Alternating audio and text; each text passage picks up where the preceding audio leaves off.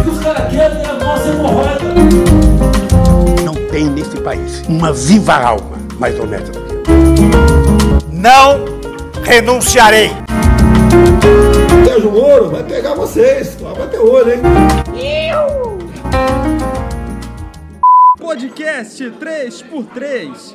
Três amigos e três notícias do Brasil e do mundo na linguagem de boteco. Sejam bem-vindos, queridos ouvintes. Eu sou o Eric Miranda e esse é o podcast 3x3. Estou nessa com meus dois grandes amigos, Tiago Borba e Vinícius Estrela.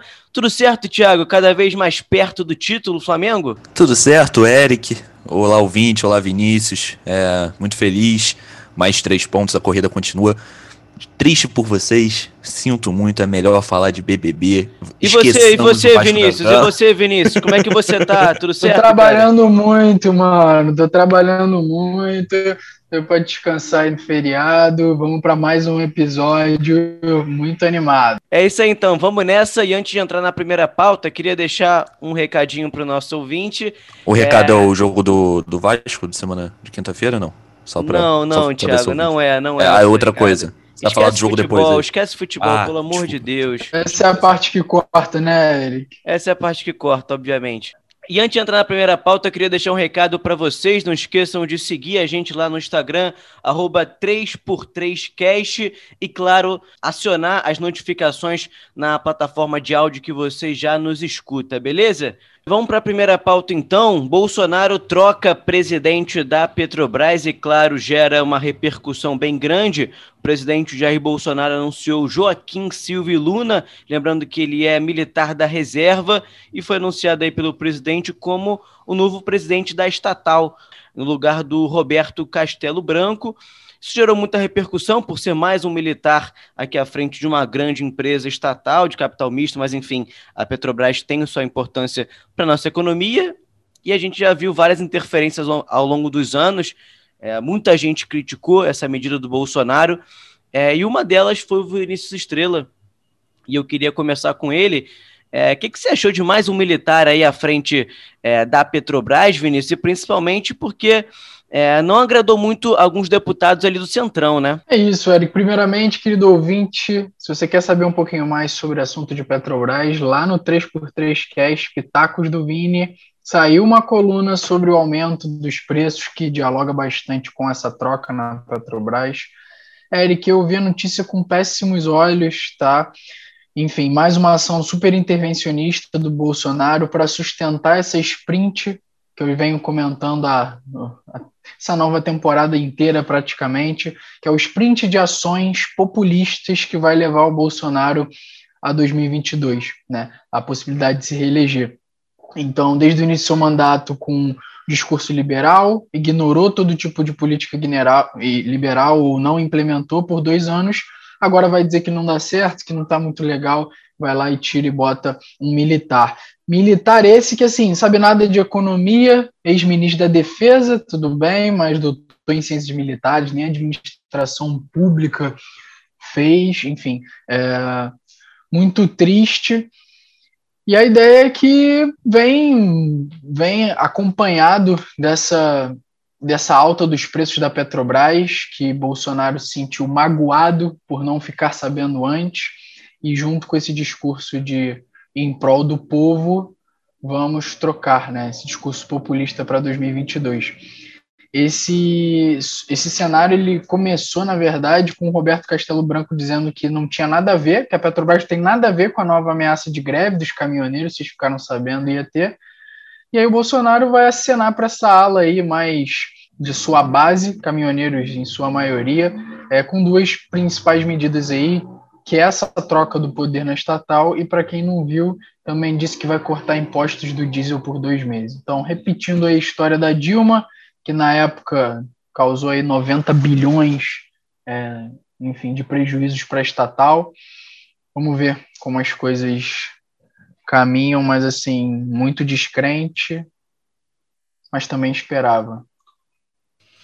É, lembrando que o Bolsonaro já fez isso anteriormente, né? Não com a Petrobras, mas, por exemplo, o Pazuello veio de uma crise no Ministério da Saúde, no meio de uma pandemia, e a grande solução do Bolsonaro é para apaziguar ali a crise e colocar um militar Né? A gente já percebeu em outros setores, em outros ministérios também, e agora se repete com a Petrobras, e acho que foi por conta disso, por, por conta desse histórico que repercutiu muito mal, né? Principalmente com o Centrão também, o Arthur Lira e o Rodrigo Pacheco também falaram mal, repercutiram mal essa decisão do Bolsonaro. É, Tiago, você acha que o Bolsonaro ele tenta a puxar para os militares quando dá algum problema? Não sei se você conseguiu pegar a minha pergunta, mas seria então uma, uma uma válvula de escape para o Bolsonaro, saber que ele tem essa, essa confiança de colocar um militar ali dentro, Tiago? Exatamente, Eric. Entendi a sua pergunta e concordo plenamente. O Bolsonaro ele tenta se camuflar com a farda do exército. É basicamente isso. Ele tenta se esconder na farda do exército, é, a incompetência da gestão bolsonarista desde o início. Bom, e aí eu quero complementar é, todo esse panorama que o Vinícius traçou, que eu concordo. É, o preço do petróleo desde 2006, 2016 ele segue a cotação internacional do, do próprio petróleo e a variação do dólar. Como o Vinícius destacou, o Eric também, uma empresa de economia mista, ela tem acionistas, ela tem que entregar lucros, bem como serve ao interesse da sociedade por ser uma estatal também. Né? É, e aí o Bolsonaro ele, ele faz um negócio muito muito louco, né? Porque ao mesmo tempo que ele gera um, uma absoluta interferência na estatal, Assim como a gente falou no episódio passado, para quem não viu, volta lá, a gente falou do Banco Central, da interferência que o Bolsonaro estava fazendo na estatal, é, no Banco Central, agora ele intervém, intervém na estatal, e não só isso, ele reduz, é, ele quase zera né, é, o imposto federal no diesel, a, a, na verdade ele zera né, o fim do imposto federal do diesel e do gás de cozinha por dois meses, a partir de 1 de março. Ou seja, a gente vai ter aí de novo, o Vinícius lembrou da Dilma, um rombo de quase 90 bi, Agora, o rombo esperado, segundo estudos iniciais, é de 30 bilhões de reais. É, novamente, interferência do governo federal, novamente, é, o governo federal tenta fazer de otário. O ministro da Comunicação soltou uma nota bem engraçada, inclusive, falando que o já, presidente Jair Bolsonaro está focado na sua pauta liberal desde o início. Havia apenas uma incompatibilidade de ideias. Coisinha boba. Solução: demite, intervém na economia, vambora. Depois fala da Dilma, fala da Venezuela. A gente está se tornando isso. O que ele jurou livrar a gente cada dia a gente está mais perto. Rapidinho, só para complementar sobre isso, Thiago, às vezes vão achar que a gente é meio, ah, esses caras são malucos. Bolsonaro vai lá e corta impostos e eles estão reclamando também. O Vinícius não fez lá uma coluna dizendo que o problema é a carga tributária. Pessoal, uma coisa é a gente fazer uma reformulação tributária no nosso país, outra coisa é abaixar na canetada por dois meses, né? Isso é manipulação de preços artificial. Então vamos também tomar cuidado com isso aí, acho que complementou muito bem esse ponto. Aí tira o imposto e a receita fica como, né, Vinícius? Não tem de onde tirar, né? O problema é pois esse. É. A conta não, não, fecha no final. Não fecha. Os analistas. Eu não costumo gostar muito, não, o que o mercado achou. Mas a verdade é que, por mais que tenha sido um corte de impostos, o, a incerteza que toma conta dos cofres públicos atrapalha mais ainda a visão dos investidores, sejam nacionais ou internacionais. Então, mais instabilidade aí. Né? E, Tiago, para complementar, o que, que você acha que Paulo Guedes tá achando disso tudo? Eric, eu, eu sou um cara de que muda de opinião, muda de fala de forma muito rápida, né? Eu sou capaz de acordar amanhã com uma opinião completamente diferente. Existem apenas algumas exceções em relação à Lava Jato, em relação a outras coisas, que eu não sou maluco também, claro, eu mudo de opinião. Mas eu, eu acho estranho que o Paulo Guedes não tenha feito nada. Assim, eu não lembro como eu me manifestei naquela vez que vocês perguntaram se ele continuaria até o fim do mandato do Bolsonaro ou não. Eu acho que eu falei que ele continuaria, mas assim, eu não vejo motivo, eu não vejo porquê. Ele tá virando chacota. É, enfim, o próprio João Amoedo, do qual o Vinícius tanto gosta, o pessoal sabe disso. O cara ficou chateado, o cara ficou chateado. Ficou nervoso. João Amoedo tá puto lançou nota falando, pô, que absurdo, não sei o que, não sei o que lá, pô, logo o Paulo Guedes, aquele que tem a tatuagem no braço dele, mas enfim, coisa para outros episódios a gente vai ver aí no futuro do Paulinho. Beleza, então. Vinícius, quer complementar com alguma coisa? Vamos para a segunda pauta. Só um, a título de educação, né? Porque a gente também não pode criticar, enfim, criticar a troco de nada. O, há um limite desde o governo Michel Temer, houve uma mudança na governança da Petrobras. Então há um limite hum. para o qual o Bolsonaro consegue intervir. Então, qual foi a, a, mudança institucional que aconteceu lá no governo Temer? Você pode trocar a cadeira do presidente, mas a, a cobrança que as outras instituições da nossa república vão ter sobre a nossa estatal, vou chamar de estatal, tem que ser sobre a política de preços e não necessariamente sobre. Se, se a política de preços estiver conforme as variações internacionais e etc., e as variáveis também internas, é isso que você tem que julgar não deixa de ser uma interferência, tá? Mas não significa que esse novo general aí, o Luna, vai sair mexendo, botando a gasolina a 50 centavos, porque também não pode ser assim, tudo bem, pessoal? Mas, de fato, não deixa de ser uma interferência, porque é o que ele tem nas mãos para fazer. Beleza, vamos esperar então os próximos episódios dessa novela.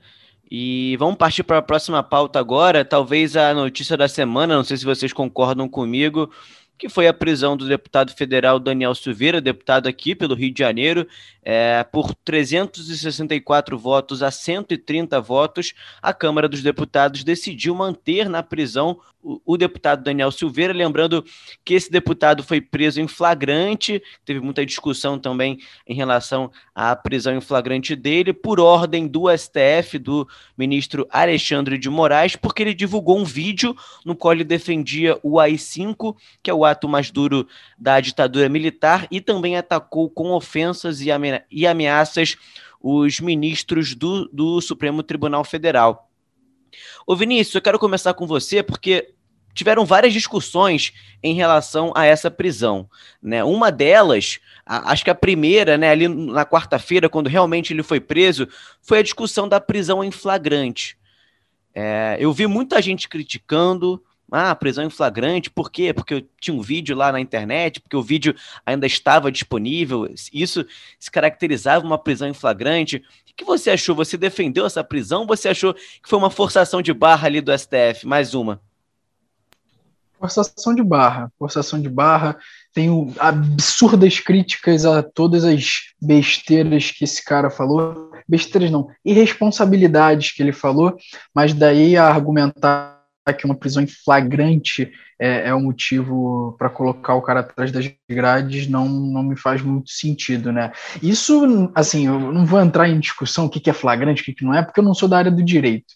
Mas, ao meu ver, é, flagrante é quando você está ali com o cara é num período de tempo muito recente, ele está ali fazendo uma conspiração e você grampeia o telefone e aí você consegue uma prisão em flagrante, ou quando o cara está lá prestes a executar um roubo ou um assassinato, prisão em flagrante. Isso para mim mostra o quanto a nossa, primeiro, né, dois pontos, quanto a nossa justiça ainda é ineficiente em julgar casos do meio digital, digamos assim, porque o vídeo, enfim, ele foi lançado numa plataforma, mesmo depois de retirado, a prisão se manteve, em tese tem ou não tem crime, como é que se julga esse tipo de coisa, mas o ponto principal aqui é que o STF está virando os intocáveis. Eu vou começar a me referir a ele como os intocáveis, tá? Na minha opinião, eles encontraram uma justificativa para prender um, um, um, deputado que foi totalmente responsável em suas palavras.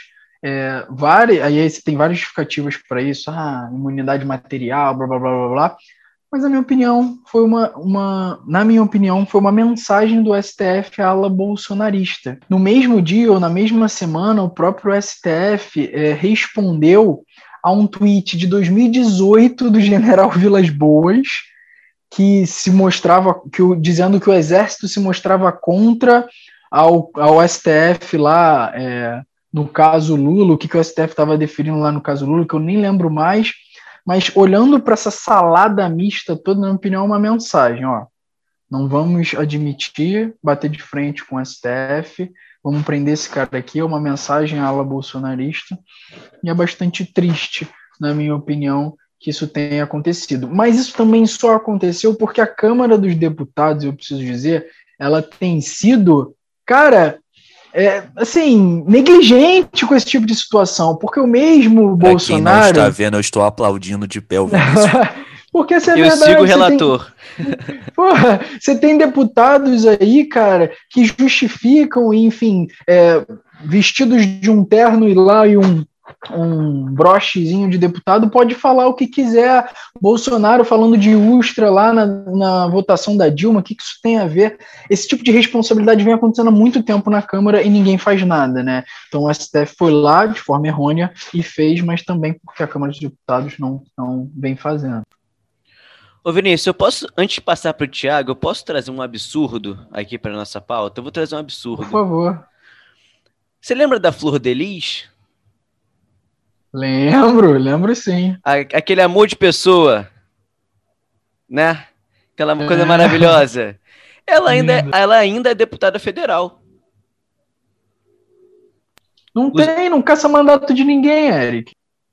Usando tornozeleira eletrônica, assim, não, não, não tá condenada por ter, tem que passar por outras instâncias, mas muito provavelmente ela vai ser condenada pelo assassinato do próprio marido.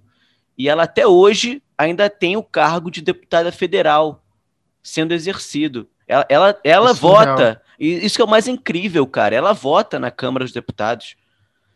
Então, assim, é, é mais um desses absurdos e não justifica o STF agir dessa forma, né? Fazendo uma prisão em flagrante, etc. Mas eu acho que o STF ele, se sente na necessidade de agir porque as instituições brasileiras da nossa democracia não agem, e principalmente o nosso Congresso. Né, Senado e Câmara dos Deputados. Ô, Tiago, levantando um ponto também desse tema, dessa pauta da semana aí, é, você viu que o Bolsonaro quase não falou nada, né? Quase não, não falou nada sobre a prisão do, do seu querido a, apoiador, vamos dizer assim, ficou caladinho, né, Tiago? É isso, Eric. Só, só recapitulando aqui um negócio que vocês falaram muito interessante, o STF, ele intervém muito, o STF ele participa muito quando as instâncias, né, quando os outros poderes, na verdade, não agem, inclusive quando a sociedade não age. Então, quando o STF acha que um candidato à presidência vai ganhar o pleito e não será bom para o futuro do país, ele vai lá, muda entendimento, prisão em segunda instância, o que, que é trânsito em julgado, enfim, é muito fácil sentar na cadeirinha ali e julgar o destino do nosso país com os poderes que eles têm. Porém, fazer uma recapitulação aqui do que aconteceu. Bom, o Eric lembrou muito bem, o Vinícius também, a questão do general Vilas Boas, que em 2018, salvo engano, 2016, falou em relação ao caso Lula, 2016, falou em relação ao caso Lula, que o STF. 2018. Enfim, 2018, desculpa, pessoal, entendi o recado errado aqui. Falou do caso Lula, falou que o, o STF, a sociedade deveria entender quem deveria de fato agir, enfim, deu uma palhinha é, de um tom autoritário, errado já nisso. O deputado é, Daniel de Silveira respondeu ao ministro Edson Fachin, que respondeu três anos depois ao General Vila de Boa, ou seja, demorou é aquele um pouquinho. bate-boca, né, no meio da rede social, aquilo que a gente fazia com 12 anos, anos né? É, é. é tipo quando, quando o Thiago me sacaneava, é. ah, é. tomou gol, eu, é, não, o Flamengo é. Quer, quer isso, quer aquilo. É, é, é tipo quando o Eric lembra um gol supostamente roubado do Flamengo lá em 2014. É, isso aí. É, como se o plano do Vasco fosse isso. Mas enfim, ele lembrou isso, fez umas ameaças, um tom bem jacoso, bem ridículo do deputado Daniel Silveira. Mas vamos lá, começando do básico. É, essa prisão foi decretada no Bojo, né, em relação ao inquérito das fake news. É, inquérito onde já tem uma inconstitucionalidade muito falada entre o pessoal do direito, é, um inquérito que versa sobre atitude indefinida ou diversa, enfim, isso é, não seria legal o presidente do SF indica o relator, também não é legal, instaura o inquérito sem o crime cometido dentro da corte, ou seja, tem que ter um crime cometido dentro da corte, ou alguém que tenha uma, uma imunidade cometendo o crime em flagrante, enfim, tinha uma relação, beleza, já está tudo errado desde o início. O Vinícius citou a imunidade parlamentar. Bom, é, vou citar aqui sem querer me gabar, vou citar Montesquieu. Puta Ele tem um pariu. livro escrito O Espírito não, das não, Leis. Não, não, não, não, não vai citar Montesquieu, não. Não, não, não. Vou citar Você falaria isso no boteco? Eu vou citar. Eu levantaria da mesa. Nesse Eu momento falaria. eu iria no banheiro. Eu dava 10 minutos pra voltar. Não, não, Montesquieu está brincando Pessoal, vocês podem ir ao banheiro. Você tá brincando Mas vai ser uma passã. Vai ser uma passã. A gente, o Montesquieu tem um livro chamado O Espírito das Leis. E o Vinícius falou, né? Porra, cadê a grande imunidade parlamentar? Gente, a imunidade parlamentar, ela não serve para um deputado ficar defendendo a AI-5, que foi quando os deputados eram presos, exilados ou mortos. Ela serve para defender a própria democracia. A gente tem que entender também o espírito da lei, o espírito da Constituição, para que, que ela veio. Ela não serve para um deputado ficar falando que vai agredir o ministro do STF, que é para fechar o Congresso, que o AI-5 pede a volta do AI-5. Isso é um absurdo. É... Enfim, beleza. Passando agora para o segundo ponto em relação à prisão, que foi muito discutida, prisão em flagrante, absolutamente discutível. Ora, o flagrante é aquilo que aconteceu, é, acabou de acontecer ou ainda está acontecendo, tá? E aí, o Alexandre de Moraes vem com uma interpretação muito interessante do Código de Processo Penal, que, de 1941, que ele fala o seguinte: olha só, que flagrante é esse? Bom, um vídeo postado na internet, vídeo que tá lá, o pessoal tá vendo, tem flagrante, ah, de eterno, vambora, toca o barco, tem flagrante aí, vou mandar prender porque eu quero, como a gente tava falando aqui em off, o Alexandre de Moraes viu aquele vídeo e falou, chega, agora chega, pra mim, acabou aqui, Acabou, acabou, tá ok? Acabou, porra. Acabou. Mas o Thiago, isso. Thiago, tem um detalhe. Não, ele, ele decretou a prisão em flagrante, mas foi endossado por todos os ministros, né? Placar foi 11 a 0 Surpreendente. E aí é aquilo porque, que a gente tá falando antes. Porque isso foi o meio, não foi o fim. É isso que vocês têm que entender, pô. E a gente Eles tem que entender que isso é de fato um recado. É. Isso é um recado para a base bolsonarista. E é um recado também para o Congresso. Eu vi uma galera falando, e é muito interessante isso. Você acha que o Arthur Lira, depois de um 11 a 0 no STF, ele ia chegar num deputado da base bolsonarista e falar: porra, vota contra. Não, vota contra. Eu tô com cinco processinhos lá no STF para serem julgados ainda, mas pode votar contra tranquilo, gente. Fica Mas à vontade. aí que tá o problema. O Arthur Lira não tem que negociar com a STF, não tem que manter bons olhos com a STF. o STF tá virando. Tá, o STF tá virando. É a minha crítica há meses nesse podcast. Tá virando mais um, um atorzinho político aí defendendo interesse. E aí, para fechar minha fala, como eu disse, aplaudiu o Vinícius. Cara, essa merda só acontece porque deixam Bolsonaro, companhia, Bolsonaro e sua prole falar o que quiser quando entra naquele plenário. Deixe defender o Ustra, deixe defender as 5 e nunca falam nada. E nunca. Eleito pelo povo. Não, tá defendendo a morte de todo mundo aqui. Não, mas eleito. Gente, pelo amor de Deus, né? Não pode ser nazista agora na sociedade. Cara, isso é um absurdo. E nego não faz nada. A Câmara não faz nada. O Comitê de Ética não faz nada. E tem que esperar. De fato, a gente agora pega o exemplo da Flor, Flor de Lis, Flor Deli, sei lá o nome da mulher, que vem e vem à tona. É, eu discordo de vocês. Acho que ela tem que esperar sim, passar pelo crivo do contraditório, da ampla defesa. Pode ser que não tenha sido ela que mandou matar ou matou, apesar de parecer. Mas, porra, aí é absurdo. O cara posta um vídeo falando que isso é flagrante, a outra que supostamente matou o marido continua lá. Ah, pelo amor de Deus, né? Vamos passar para a terceira pauta, que é o MPF entrou com uma ação, não sei se vocês viram, para obrigar a ANAC a exigir exame de Covid-19 negativo nos voos nacionais. Um país que está com a sua com a sua população com a campanha suspensa. O MPF acha que agora a solução para a Covid-19 no Brasil é fazer com que as pessoas mostrem o teste de Covid-19 negativo. Olha, é, a gente tá rindo, né? Thiago tá rindo, Vinícius tá rindo, porque realmente é, parece brincadeira, né? A gente precisa de vacina, galera, mas vacina tá complicado. Então, o que a gente faz? Teste negativo para voo nacional. Vinícius Estrela, como é que você recebeu essa grande ação civil pública? Surreal, cara, isso é surreal. Não, é sério mesmo. É, assim, a gente tem a torcida do Flamengo fazendo um fuzuê no Maracanã, milhares de pessoas sem máscara batendo no ônibus. Você vai em qualquer lugar da zona sul do Rio Ué, de Janeiro. Tava todo mundo vacinado, Vinícius. Pô, ah, tudo mal tá, de 90. Tá, uh -huh. isso, cara? Que é, tu vai em qualquer lugar da zona sul do Rio de Janeiro, pagode rolando solto sem máscara, mas o problema são os voos. Voos. É, para vocês terem ideia, tem empresa, é, enfim, companhia aérea que está fazendo um voo por semana. Vamos botar que tem 200 pessoas no voo, esse é o problema, né? 800 pessoas que estão querendo viajar, que provavelmente estão tomando cuidados diferentes. Cara, isso é surreal, cara. Isso, eu, sério, eu não sei se é ignorância, se é questão de querer aparecer, eu realmente não consigo entender. Medidas de combate. A, a gente não tem nem infraestrutura para. Cara, clínicas públicas, privadas, não conseguem dar vazão na questão do, da, do teste. Você tem que apresentar um teste ali com três dias de antecedência. Na vez que eu tive Covid, eu tive que marcar é, para sete dias depois para conseguir fazer um exame. Imagina o Surreal, pessoal que faz cara. um bate-volta. Santos Dumont, É. Guarulhos. Surreal, cara. Aí Surreal. tem a reunião amanhã em São Paulo. Calma aí, calma aí. Tem que precisar de um teste, não sei o que lá. Olha, gente, uma, uma economia que quer voltar a crescer, que quer voltar a realmente atingir patamares anteriores. Ah, parece que o STF, parece que o MPF não quer tentar ajudar, né? É, e eu falei da, da campanha de vacinação, porque eu acho que é, a única solução que a gente tem, né?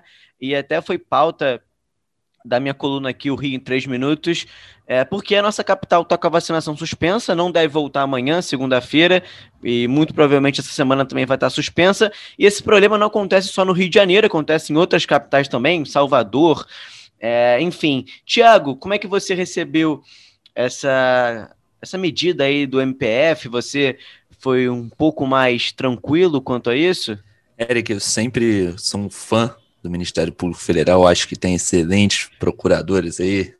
O pessoal que entendeu o recado já entendeu. Mas a questão principal é o seguinte: Tá querendo estágio? tô não, tô não. Não. tá dada. No MPF eu acho, eu acho que não ia rolar. É, nada contra Ah, a não. Só pela minha capacidade mesmo. É, Segue o baile. mas enfim, segue o baile. Mas enfim, a questão é o seguinte: como é que você vai exigir? Eu não sei, Vini, você tem ideia de quanto você pagou no seu teste de Covid? Você tem mais ou menos uma ideia? Eu, eu tenho. Um deles foi conseguir pelo plano, o outro tava. Acho que a dupla tava 90 e 120, alguma coisa assim, ou 90 e 150, por aí. Entendi. Então, pessoal, é, vocês imaginem alguém que já pagou uma passagem aérea, alguém que já está em trânsito para ou ver um familiar ou voltar para casa depois de um trabalho, de um freela. Aí o cara tem que pagar 240 reais com antecedência para ele poder fazer uma viagem. Ou seja, um, quem é que vai viajar? Porque nego vai viajar. Isso não tenho dúvidas. A gente quebra a companhia aérea, mas vai ter nego viajando. Dois, qual a eficácia de você imaginar um exame feito 48 horas antes do voo? Ou seja, o cara vai sair da clínica e faz o quê? Fica numa bolha até a hora do voo. Ele não tem contato com ninguém. O pessoal do dia a dia dos aeroportos vai fazer o quê? Também vai morar lá dentro. Ninguém entra, ninguém sai mais do aeroporto. Santos Dumont fechado. O Eric todo dia entra lá. Santos Dumont, visual. É, Congonhas, visual. Porra, Galeão. O Eric- todo mundo preso. O Eric também vai ficar lá dentro, é isso.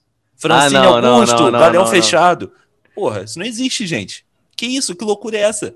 É Não, MPF, a- até, até poderia existir, o Thiago, se isso fosse aplicado na Nova Zelândia. Porque lá o pessoal tá tranquilo, né? Free Covid, não tem nenhum problema É porque a com Nova Covid. Zelândia é o tamanho da Tijuca, né, Eric? É, problema então, quando você vê um país continental como o nosso, que não tem nenhuma estrada direito pra você se locomover, porra, vai ver o MPF inventar gracinha. Isso pra mim, tem, tem outro nome também, tem mais uma coisa que eu acho engraçado. Tem muita cara de ser o MPF querendo impedir que a nova, vari... enfim, o novo Covid que vem lá de Manaus, lá do norte do país, se espalhe para as regiões, é, para as demais regiões. é exatamente isso. Eles É, falaram que é isso. é, Tanto eles falam são isso. voos nacionais. É para que, Uhum. pra, porque só fechar a barreira não adianta. entendeu? É. É, outro dia, outro dia eu vi Portugal proíbe voos do Brasil. Aí eu fui ver Lucas Veríssimo, um jogador que foi contratado pelo Benfica de Portugal, viaja para se apresentar ao time português. Eu, ué, como? Como isso não pode? Não, então, o Lucas Veríssimo fez escala na França. Ah, gente, agora a solução está dada. Ah, Agora o problema Ah. resolvido. Porra, gente. Pô, o Covid isso? falou, pô, não, escala na França, É. tranquilo, pô. O Covid tranquilo. falou revoar, meteu o pé, foi ver a torre. Porra, gente. Sabe, sabe- sabe uma parada que eu queria muito saber? É porque assim, qual é a instituição de saúde que está baseando ali o pedido do Ministério Público Federal? Não achei essa fonte, deve ser porque não tem, deve ser da cabeça dos caras. Porque assim, eu quero saber, porque eu realmente quero fontes científicas de que isso é algum tipo de medida é, que de fato seja prioritária, né? Porque, Não, é, eu acho que a eficácia tem- da medida a gente não pode nem contestar, né? Porque testagem em massa é um dos, dos grandes pilares do combate à Covid. Mas será que isso é realmente a prioridade? Ainda mais no momento que a gente está de campanha de vacinação suspensa, não é a E prioridade. não é esse tipo de testagem, testagem em massa que eu tô falando testar as massas, não testar quem viaja, que é um nicho Exatamente, absolutamente baixo, digamos assim, surreal. Beleza. Tiago, quer complementar com alguma coisa ou podemos seguir em frente já me despedindo? Pra mim é isso, Eric. Eu só quero complementar que hoje à noite tem paredão. Hoje, domingo, a gente tá gravando. Terça-feira, o episódio vai ao ar. Terça-feira, se Deus quiser, a gente vai ter o G4 ali metendo o pé alguém. Graças a Deus. É isso então. Vinícius Estrela. Tenho nada pra falar, não. Torcida. Agora, eu co- confesso que eu, nessa pegada de BBB, agora eu tô mais simpático com a Camila De Lucas, né? Eu não curtia muito a ideia dela, não, mas ela jantou bonito essa semana no VIP, praticamente. Era no VIP, então tá na minha torcida. Tchau, aí. tchau, Ela- Carol. beijo, beijo. tchau, tchau, É. Carol. Então eu tô. Agora eu simpatizo com ela, Gil e Sara, vamos que vamos. Vamos nessa. Qual a sua torcida, Thiago? Fiquei curioso. Cara, eu gosto bastante da Juliette, mas eu passo um pano bacana pro Gil. Mesmo quando eu acho que ele tá errado, eu falo Gil do "Gente, Vigor." Deixa ele. sim, Gil do sim, Vigor. sim. Gente, o cara é um economista, pô. O cara fala, lembra do Vinícius, não tu tem como. viu ele, tu viu ele explicando a curva Incrível. de Phillips? Incrível. Não, eu vou levar esse conceito pro, pro 3x3. Beleza, então, pessoal, vamos fechar por aqui. Ótimas pautas, como sempre. Espero que nossos ouvintes curtam o podcast. Como eu disse no começo, não esqueçam de seguir a gente lá no Instagram, arroba 3x3cast, e também acionar as notificações na plataforma de áudio, beleza? Tiago, aquele abraço. Valeu, pessoal. Um abraço. Até semana que vem. Valeu, Vinícius. Grande abraço, pessoal. Um abraço, ouvinte. Tchau, tchau. Você com revólver na mão é um bicho feroz, feroz. Sem ele andar rebolando até muda de voz. Isso aqui cá pra nós. Você com revólver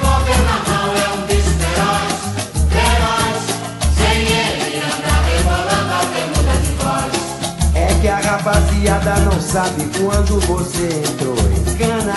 Lavava a roupa da malandragem